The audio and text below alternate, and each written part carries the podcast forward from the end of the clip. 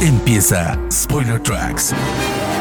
En cada episodio, Rana Funk les trae toda la información musical y la historia de los compositores de bandas de sonido de películas y series de televisión más importantes de la historia.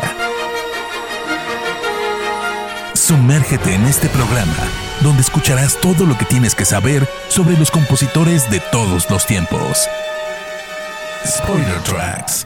Hola amigos y amigas de Spoiler Time. El día de hoy tengo no solo el placer, sino el honor de estar con Carlos Rafael Rivera, compositor de la música, entre otras bandas de sonido, de la que para mí es una de las mejores series del año y es The Queen's Gambit. Eh, Carlos, ¿cómo estás? Mucho gusto, gracias por tenerme. Gracias, gracias a ti que además desde el primer momento tuviste una amabilidad tremenda eh, conmigo y, la disposición para llevar a cabo esta entrevista. Claro, claro. Cualquier cosa en español también, porque la mayoría de estas entrevistas son en inglés y hay un mercado hispano y es la cultura por la cual vengo, así que cuando una oportunidad se presenta es un honor. Espectacular. Y además te puedo asegurar que esta serie, bueno, en Latinoamérica pegó de una manera impresionante. Pero antes, antes de meternos en The Queen's Gambit, contanos, Carlos, eh, ¿cuándo decidiste que querías trabajar componiendo música para cine y televisión? ¿Y cuáles fueron tus mayores influencias cuando empezaste en el mundo de la música?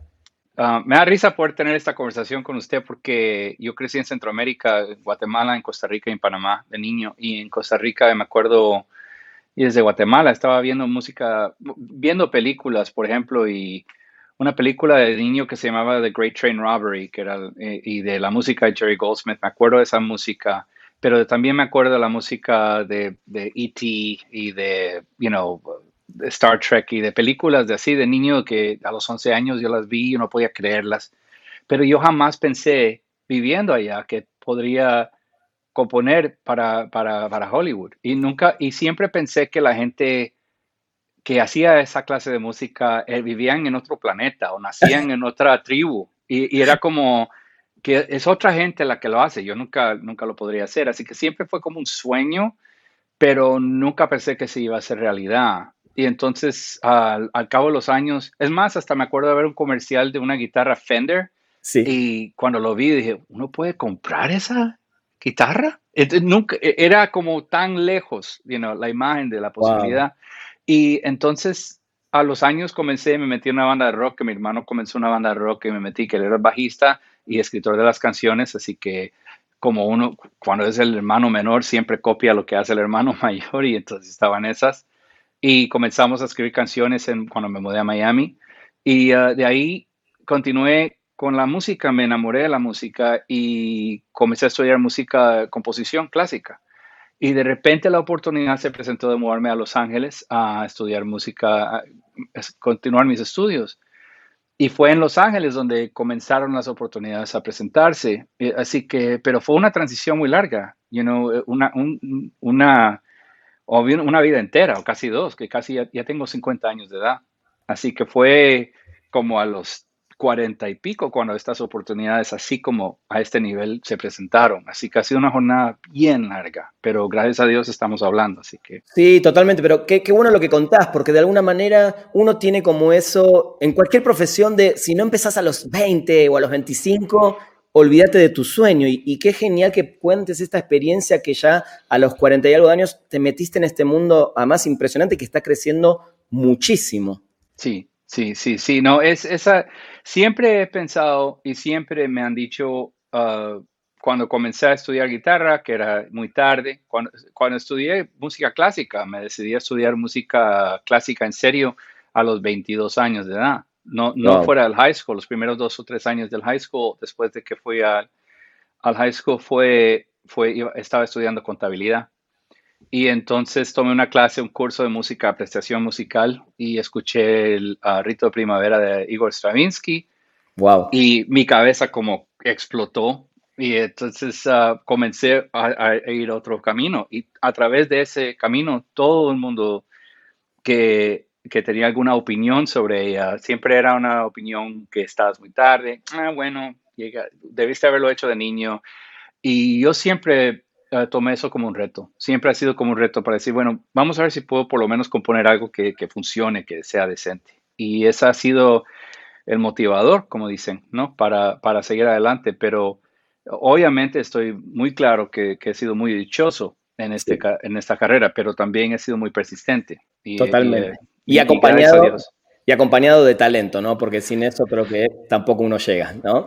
Eh, Carlos, eh, ya habías trabajado con Scott Frank eh, para Godless, por la que además mirá, en una carrera tan corta dentro de este mundo, ganaste un Emmy, ¿no? A, esa mejor canción de título original. ¿Cuáles fueron las diferencias, ya así metiéndonos en el proceso de trabajo junto a Scott Frank para Godless y ahora para The Queen's Gambit, porque además entiendo que te tocó también un poco de trabajo en medio de la pandemia. Sí, la parte final, podemos ir al revés un poco. Dale. Um, la pandemia cambió muchas cosas en, el sistema, en el proceso de postproducción para el, para el equipo entero. Um, para mí, sin embargo, no me cambió mucho, porque yo he vivido en Miami por los últimos 10 años y todos los proyectos que he hecho con Scott Frank los he hecho desde aquí, eh, remotamente. Entonces yo he estado muy ya um, familiarizado con, cómo trabajar con, uh, con los files y mandarlos usando diferentes eh, Dropbox y otro tipo de, formatos, ¿no? Y, um, pero el cambio fue el susto más que nada que tuvimos que posiblemente no poder grabar con orquesta. Eh, y hicimos uh, con la, la, Orquesta de Arte de Budapest. Y en ese, en, en Hungría, ¿se dice? ¿Hungary? En Hungría, sí. En Hungría, perdón. En Hungría, eh, ellos habían levantado ya el, el, eh, las sanciones que habían puesto sobre el COVID el día antes de que grabáramos. Así que estábamos con los dedos cruzados y lo pudieron levantar y pudimos grabar con orquesta. Pero aparte de eso, tuvimos la dicha y ya yo tenía la experiencia de haber hecho dos proyectos anteriormente donde yo estaba en un lugar y, la, y el resto del equipo estaba en otro lugar, en Nueva York, que es, que es donde estaba todo ocurriendo.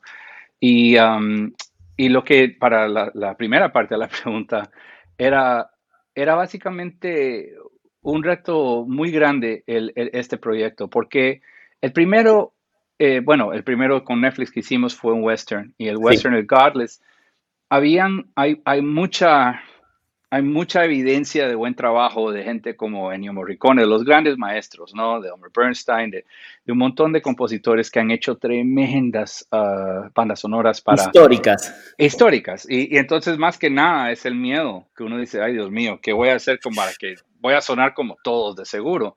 Y cómo evito eso y cómo los honro, cómo les doy el respeto que se merecen si estoy entrando a esa a, ese cuarto donde esa música existe y, cómo uno hace algo para que la historia sea apoyada musicalmente de una manera, you know, práctica. Sí. Y eso era muy completamente opuesto a, una, a una historia, a un cuento, a una novela que tiene ajedrez por su centro.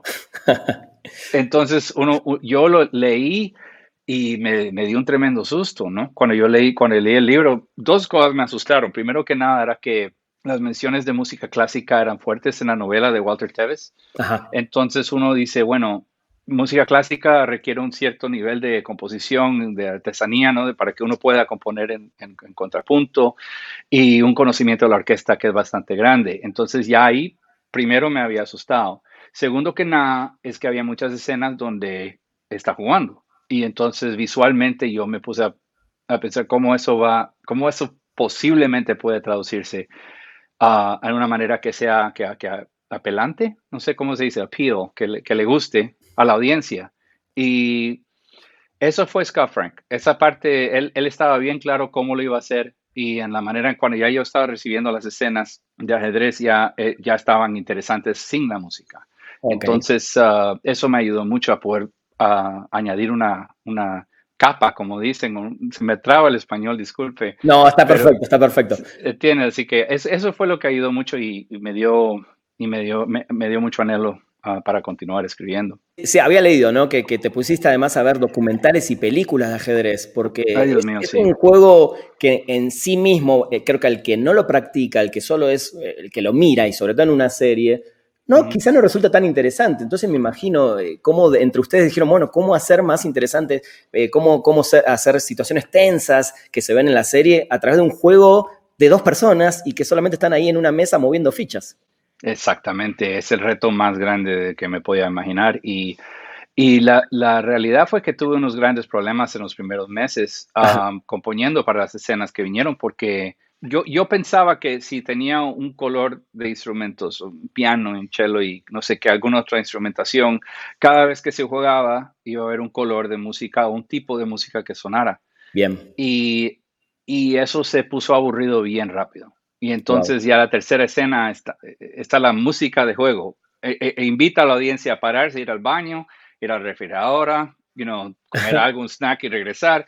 Y, no, y, fue un gran problema. Fue un gran problema porque no había manera de, de salir. Yo tuve que, en inglés es, es, write my way out of it, pero tuve que escribir, encontrar una manera de poder salir de, e, escribir uh, un, un, escape, una ruta de escape. Y la manera en que la encontré fue eh, entendiendo el contexto en el cual el juego se jugaba, qué es lo que estaba sucediendo anterior al juego, qué es lo que estaba sucediendo después. Entonces la música podía servir como vínculo para llegar de un lugar al otro, ¿no? Entonces, um, si es, que está ahí enamorada de alguien o le gusta a alguien, la música iba a apelar a eso, eh, se iba a fijar en la relación de entre ellos más que el juego. El juego iba a estar ahí, pero era sobre la relación si es una, eh, la, el, el, el, reto que tiene ella con el, el, el US Championship, ¿no? el campeonato sí. estadounidense, estadounidense con Penny. Sí. Um, eso es una guerra. Entonces la música era batalla y las movidas que él hace iban a ser los chelis haciendo y ella era el piano tiro, tiro, you know? y entonces esa, esa clase de contrapunto musical se juega en el, uh, en, en, el cuadro de ajedrez, ¿no? Eh, ¿cómo, se, ¿Cómo se dice? El tablero. En el tablero, sí. En el tablero. Y entonces uh, eso fue, eso fue la, la, manera de poder escaparnos, porque habían como veintipico de juegos que había que eso, poner. Eso, eso te quería preguntar. Eh, tengo entendido también que compusiste canciones o música para cada una de esas partidas. Sí. Wow, qué sí. reto impresionante. No, y hay más partidas. Y yo, yo a veces que, que no están en la serie. Que, que, están en la serie y, sí. y, que no están en la serie. Pero wow. hablando de las que están en la serie, yo le dije al director, ah, no, a veces yo decía, no, no sé si esta, esta escena necesita música. y estaba cruzando los dedos para que me dijera que ah, no, no hace falta. Y dije, perfecto, perfecto. Pero no, me, no había manera de escaparme, tenía wow. que poner. Y, y, como le dije, eh, eh, una vez que encontramos esa fórmula de, de, entender que lo que importaba era el contexto más que, más que el, el juego en sí, Sí. Eh, el, la música en, encontró su lugar cada vez. Me, me encanta, qué, qué, qué, reto impresionante. Eh, y además me, me, interesa, ¿no? Porque lo dijiste hace un rato, a ver si yo creo que sentí lo mismo, que en, por lo general en, en, en, muchas películas, sobre todo en películas, se deciden hacer canciones para los personajes, ¿no? Y creo sí. que acá vos tomaste más el estado o los estados de ánimos diferentes por lo que pasa a Beth, el personaje de Beth, eh, para puntuar esta serie, ¿no? Por sus estados de ánimo más que por los personajes. Sí, eso se hizo claro desde la novela, que, que cuando leí el libro, el, el, el, el, libro del cuento de Walter Tevis, eh, era una, un personaje muy complicado, muy complejo y, y, y, complicada, ¿no? Pero, pero eh, me di cuenta que el tema de Beth cuando ella entra al cuarto no iba, no iba a servir de nada. Era, era más como que la adicción de Beth, la, cuando ella está haciendo algo que no debería estar haciendo. Encontré un motivo musical muy simple, pero se, se pone ahí cada sí. vez que, que, ella está haciendo algo que no debería estar haciendo y entonces, entonces la audiencia se conecta con ella sin darse cuenta. El punto es no estar diciendo aquí está la música, sino que qué interesante el cuento, ¿verdad? Mira, y hay más. Y entonces ese es el trabajo mío como compositor, es apoyar la visión del director. Sí, totalmente. Lograste, como te decía antes, eh, añadir un elemento que para mí es fundamental en esta serie. Digo, más allá de la actuación de Anna Taylor-Joy, que se me hizo así impresionante. Uh -huh. eh, creo que se come la serie por completo, ella es una cosa impresionante. Sí. Pero bueno, lograste que el, el espectador se apasione, que, que, hable de un tema como el ajedrez, que, que creo que nadie hablaba hace años, eh, desde las épocas justamente de Kasparov, eh, de Karpov, ¿no? que me acuerdo que en, en, las noticias se hablaba del ajedrez y ahora todo sí. el mundo. Eh, ¿Dónde crees que estuvo el, tu secreto para, para lograr eso desde la música? Yo, yo, no sé, yo creo que fue el reto de la, de, la, de la obra, yo creo que fue el reto del director y todos estábamos trabajando para llegar a un nivel. Primero que nada, la atención que le puso al ajedrez el director Scott Frank fue, vaya, tuvo a Kasparov como, uh, hizo consultas con él, sí. él fue una persona que ayudó, y Bruce Pandolfini también, sí. que era uno de los grandes, y, uh, y Bruce Pandolfini también creo que ayudó a Walter Tevis a escribir la novela, así que wow. Estábamos hablando de que la fue al, al como se dice La, en inglés, la elite, la elite. No, the source, no de donde Sí, la fuente, la fuente. La fuente misma. To- Y totalmente. es- eso fue algo que yo respeté mucho porque yo sé cuánta atención le puso el director a eso y que, que querer cogerlo correctamente, porque hay tanta evidencia en tantas películas donde tienen la, el, el tablero al revés o lo tienen de una manera equivocada. Y comenzando con lo básico hasta los más profundos, los juegos eran juegos que se habían jugado históricamente. Los juegos de Beth son juegos que son, que yo ni sabía esto mientras yo Claro. estaba haciéndolo. Yo sé que le habían dado atención y que querían co- ah, hacer el proceso correctamente, ¿no? Sí. Pero esa clase de atención y enfoque a la calidad fue lo que me ayudó a mí a tratar de llegar a ellos. Eh, Un ejemplo es la escena, las- los últimos 15, 20 minutos del programa, de la, de la película, cuando la culminación de todo, sin decirlo, ¿no? Para la, Sí. la audiencia que no la haya visto, pero cuando yo recibí esa escena, yo lloré. Yo Wow. no había ni puesto música, ¿entiende? Ya estaba tan bien hecha, de- desde el- la actuación de Anya Taylor-Joy al, a los vestuarios, a la cinematografía de Steven Meisler. Ya está el sonido que estaba bien de, de Wiley Statement y Eric Kane. Y Michelle Tesoro, la editora, que hizo un tremendo trabajo. Es, y, y uno lo ve y estaba, yo estaba, oh my God, esto es, esto es Rocky. Esto se siente como Rudy o como una de Wow. esas películas. Y me di cuenta que la música tenía que hacer eso para apoyar lo que, está, lo, lo que estamos viendo. Así que eh, la música en su mejor papel apoya, no, no, no, no se desborda encima ni, ni- es como es, es como Ayuda, difícil, ¿no? Es, eh, es como la topografía, si, si uno ve, la, eh, ¿cómo se dice? La- una montaña, una cordillera, ¿no? Te entiendo, Y, sí. y- y la ves, y ahí están, y entonces lo que hacen las cuestiones del sonido es añadir un poco de verde. La música tiene que hacer resaltar lo verde, resaltar la, topografía sin cambiarla. Y, cuando uno está en ese enfoque, ayuda mucho mejor que sea la música sobre- sobresale sin lucirse, ¿entiende? Eh, eh, es muy difícil ponerlo en palabras, pero siempre pienso y la visualización que yo tengo es el trabajo mío es añadir, a, resaltar lo que ya está ahí, no es poner algo nuevo. Totalmente, estoy mil por ciento de acuerdo y, y me encanta la comparación de la topografía, como, como, lo, como lo decís, está, está genial.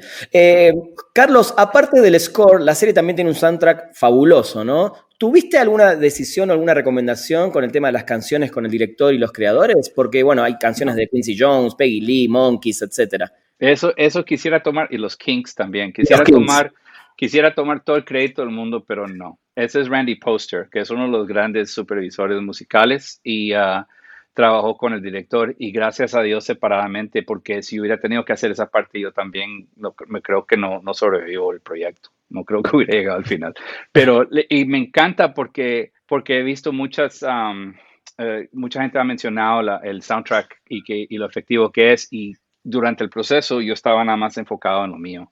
Claro. Y, y de verdad, tener, tener esa experiencia, después comenzar a escuchar. Muchas canciones cambiaron y hay muchas escenas que no tuve que componer la música, así que nunca las vi hasta después. La, la Venus, la escena esa de Venus es tremenda Impresionante. y, y, y muy bien hecha y la manera en que ella, bueno, sin decir mucho, pero es de verdad que esta, esta muchacha es lo, es lo mejor que hay, de verdad. Yo Impecable. lo vi, es que uno, es que desde, se llaman dailies en, en inglés, que es Ajá. Cu- cu- cuando uno ve lo que se filmó ese día, eh, teniendo la relación con Scott que he tenido, gracias a Dios, he tenido acceso desde el principio, desde el guion. Entonces, yo estaba viendo todos los dailies y yo estaba tan impresionado con ella. Y, y de una manera que llamé al cinematógrafo y le dije, es que es increíble. Ella repite, porque la- el trabajo de actuación es una repetición, ¿no? Siempre se dice una cosa, vamos a decir la línea, ok, de nuevo, ok, dice la línea, ok, de nuevo, dice la línea. Es muy frustrante, actores se frustran. Sí. Pero yo la vi y lo único que estaba en mi mente era qué profesional, qué profesional esta muchacha, qué profesional. Wow. Y, y de verdad que sí, de- es que obviamente ella, no es que ella, todo el mundo menciona los ojos, que obviamente los tiene, que son muy interesantes, pero ella también conoce a dónde está la cámara. Ella entiende su espacio como actriz y trabaja con eso de una manera que, que no he visto anteriormente, ¿no? Sinceramente. Entonces yo estaba ya inspirado con, la, con el personaje la cual Anya Taylor Joy estaba, estaba dándonos con Beth. Y eso me ayudó mucho a mí a poder um, componer, me inspiró mucho. Así que me alegra que les haya gustado a ustedes también. No, sí, sí, totalmente. Se me hizo, como te dije al principio, de lo mejor del año en, todo aspecto, ¿no? A, todo nivel técnico, actoral, compositivo, por supuesto, de, la música, es una cosa impresionante. Eh, Carlos, eh, para ir cerrando, tengo unas preguntas ya más por el lado de compositor. Eh, ¿Qué se necesita? O en, tu caso, ¿qué crees que se necesita para ser compositor de música de cine y televisión? Ganas Ganas. Y, ganas y, el, y, el deseo de seguir aprendiendo, el deseo de seguir continuando eh, ah, y el no dejarse vencer por los obstáculos que sean a veces obvios. Porque yo, yo encontré, una cosa que sí encontré que me ayudó mucho a mí fue inspirarme por la gente que era mejor que yo, en vez de preocuparme por la gente que era mejor que yo. Entonces, yo siempre, cuando estaba aprendiendo composición, había un muchacho que componía 200 compases cuando yo componía 6. Y al principio era muy frustrante. Y esa persona siempre la escogían para todas las cosas. Eh, vamos a escoger tu obra para un festival. Vamos a hacer no sé qué. yo estaba al lado de él, pero a él le hablaban y le decían, hola, y no sé qué. Y entonces, oh, hola, Carlos. Eh, y de nuevo, acuérdate que yo tenía como veintipico años entrando. Ya yo estaba viejo y estaba que no estaba muy bueno. Que no, no, de verdad no era una cuestión de que las notas venían. Eh, trabajo duro, pero el día, eso fue como un año, dos años, y, y un día nada más me dije, ¿sabes qué? Voy a dejar de preocuparme de esta persona, olvídese lo que le estén diciendo a él, yo voy a mejorar lo que estoy haciendo yo ahora. Voy a emprenderme en esta jornada para mejorar yo. Y me senté con él, que, que componía 200, dije, ¿cómo haces eso? ¿Cómo haces 200 compases? Porque yo no lo puedo hacer. Bueno, él dijo, y entonces comencé a aprender que si tomo inspiración de la gente que es mucho mejor que yo en algo, yo mejoro sin preocuparme de que lo bien que les está yendo. Hay mucha gente que se, que se que frena todo porque se comparan a, las otras cosas y, y me he dado cuenta que las puertas se han abierto para mí cuando dejo de preocuparme de la otra gente, sino me inspiro por ellos. Y eh, si eso es algún tipo de, de, respuesta que, de lo que preguntó, que de verdad a cualquiera donde estén escuchando, viendo esto, eso ha funcionado para mí. Eh, es una gran, gran respuesta y, te agradezco esa sinceridad, que no, no, todo el mundo también acepta eso, de, ¿no? De, ver a los que son mejores para aprender de ellos. se me hace la mejor respuesta que me pudieras haber dado. Mm, gracias, gracias. Impresionante. Carlos, eh, hay algunos directores de cine, me imagino, con los que sueñas trabajar en algún momento. ¿Quiénes, quiénes serían esos? A mí, a mí me gusta mucho lo que ha hecho del toro eh, Cuarón, you know, la manera en que él ve el mundo. Um, pero pero a mí, más que, más que nada, me interesa ahora la idea de, las historias, que el cuento sea muy interesante, que uno, que uno lea el guion y no pueda parar de ver qué es lo que le va a pasar a este personaje. Eh, esa clase de, historia, como lo que yo llamo la fábula de Beth, que es lo que se siente para mí, es una fábula. Y, e, ese tipo de historia es, eh, es, lo más interesante para mí para emprender algo y, y tratar de encontrar, enfrentarme al reto que haya. Así que e, eso es, eso es la mejor respuesta que puedo pensar porque hay tantos que uno puede mencionar. Los que a ti se te ocurran, a mí me encantaría trabajar con ellos. Esa es la respuesta básica. Seguramente, seguramente. Es como que, pero, pero al fin y al cabo tiene que ver con el personaje, con el tono de la historia, con lo que es el cuento, de qué se trata. Y, y yo, sinceramente, para terminar con lo del, lo del uh, Queen's Gambit, fue que yo nunca pensé, yo de verdad que no sabía cómo íbamos a hacerlo interesante. Y deje eso siempre a un director como Scott Frank eh, encargarse de eso porque lo hizo. Así que mi honor. Carlos, para cerrar, ¿qué se viene en, tu carrera? ¿Hay más películas, series? ¿Qué, qué, se viene en el 2021? Que ya, ya casi termina este año y bueno, ojalá que el, 2021 nos traiga un poquito más de, buenas noticias en general, ¿no? Con este tema de la pandemia. Pues hay, hay como, hay unos potenciales de proyectos, pero nada específico ahora todavía. Es más, tuve un, el, trabajo este fue de dos años, así que he tenido un break como de casi dos meses desde que terminé y ha sido lo más rico del mundo, poder dormir uh, y, y, tener un poco de break y ahora reenfocarme a lo que, a lo que tenga que hacer. El, mucho de mi enfoque, la mayoría de, mi trabajo se encuentra con enseñanza y enseño en el, en el, Frost School of Music en la Universidad de Miami. Y tenemos el programa de Media Writing y Production y ahí es donde yo, yo, eh, ese ha sido mi enfoque en los últimos meses específicos, llegando al cambio de año. Hemos tenido el, problema de la pandemia y cómo ajustarnos a, ese método de enseñanza que ha sido algo que me ha inspirado mucho. Me ha inspirado ver los estudiantes cómo quieren encontrar maneras de hacerlo, nosotros como profesores tratar de encontrar maneras de comunicarnos y conectarnos con ellos. Así que ese ha sido mi enfoque por estos meses y me imagino que por la primera parte del próximo año, pero otros proyectos, si se presentan, pues, you know, que si se, se dan a luz, pues sería, pues, lejos saber, ¿no? Carlos, eh, un placer, en serio, un placer además, eh, yo como además músico y, especializado un poco en el tema de, bandas sonoras de cine y televisión, fue una gran alegría ver una serie acompañada de una partitura tan magnífica como la que hiciste, así que te agradezco muchísimo y, espero que mucha gente aprenda también de, tu humildad y de tu profesionalismo. Muchísimas gracias, de verdad, un gran placer, de verdad. Agradecido por el tiempo y el interés. Gracias, Carlos. Te mando un abrazo enorme. Ojalá estemos hablando pronto de una próxima banda sonora. Dios mediante. Gracias. Esto fue Spoiler Tracks.